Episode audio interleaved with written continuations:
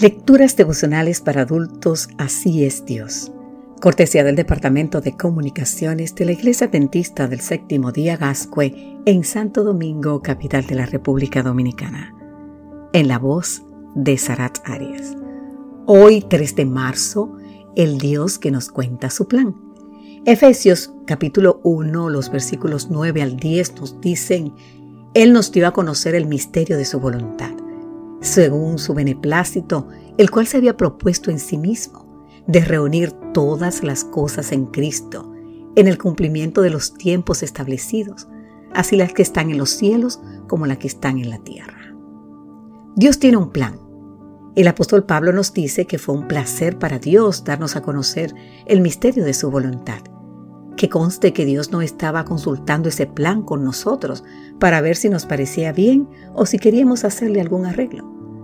Pablo nos hace saber que tenemos el inmenso privilegio de asomarnos a descubrir el maravilloso plan de la redención que Dios ha creado para nosotros y que se trata de un misterio que de no ser por su voluntad de revelárnoslos, permanecería oculto. El plan de Dios consiste en que ha establecido unos plazos y cumplido estos reunirá en Cristo todas las cosas que ha creado todas las cosas las que están arriba en los cielos y abajo en la tierra. Serán puestas por Dios bajo el control de Cristo.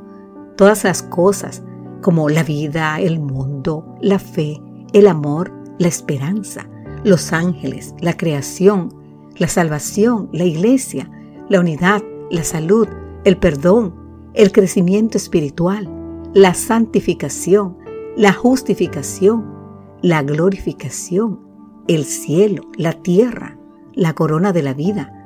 Todo lo que nos ofrece Dios a los seres humanos se puede encontrar exclusivamente en Cristo. Querido amigo o querida amiga, si quieres conseguir algo de Dios, debes buscarlo en Cristo. Si quieres saber cómo es Dios, llegar a conocerlo y amarlo, tendrás que hacerlo en relación con Cristo. Nada se puede hacer fuera de Cristo.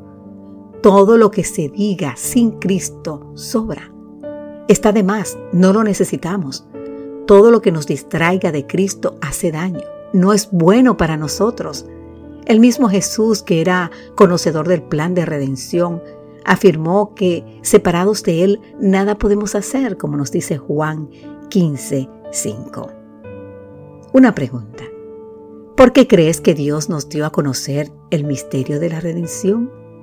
Yo creo que es porque quiere que sepamos dónde debemos poner nuestra vista y nuestro interés, dónde debemos invertir nuestro tiempo y nuestra vida. Cristo es dueño de todo y de todos. El Padre lo estableció así y en su amor nos hizo saber ese misterio de su voluntad para que vivamos a la altura de esa luz. La gran pregunta que te puedo hacer es, ¿estás viviendo a la altura de semejante revelación del amor de Dios? Medita en esto. Que Dios hoy te bendiga en gran manera y recuerda que tú tienes un Dios que cuenta su plan. Te cuenta su plan a ti y a mí.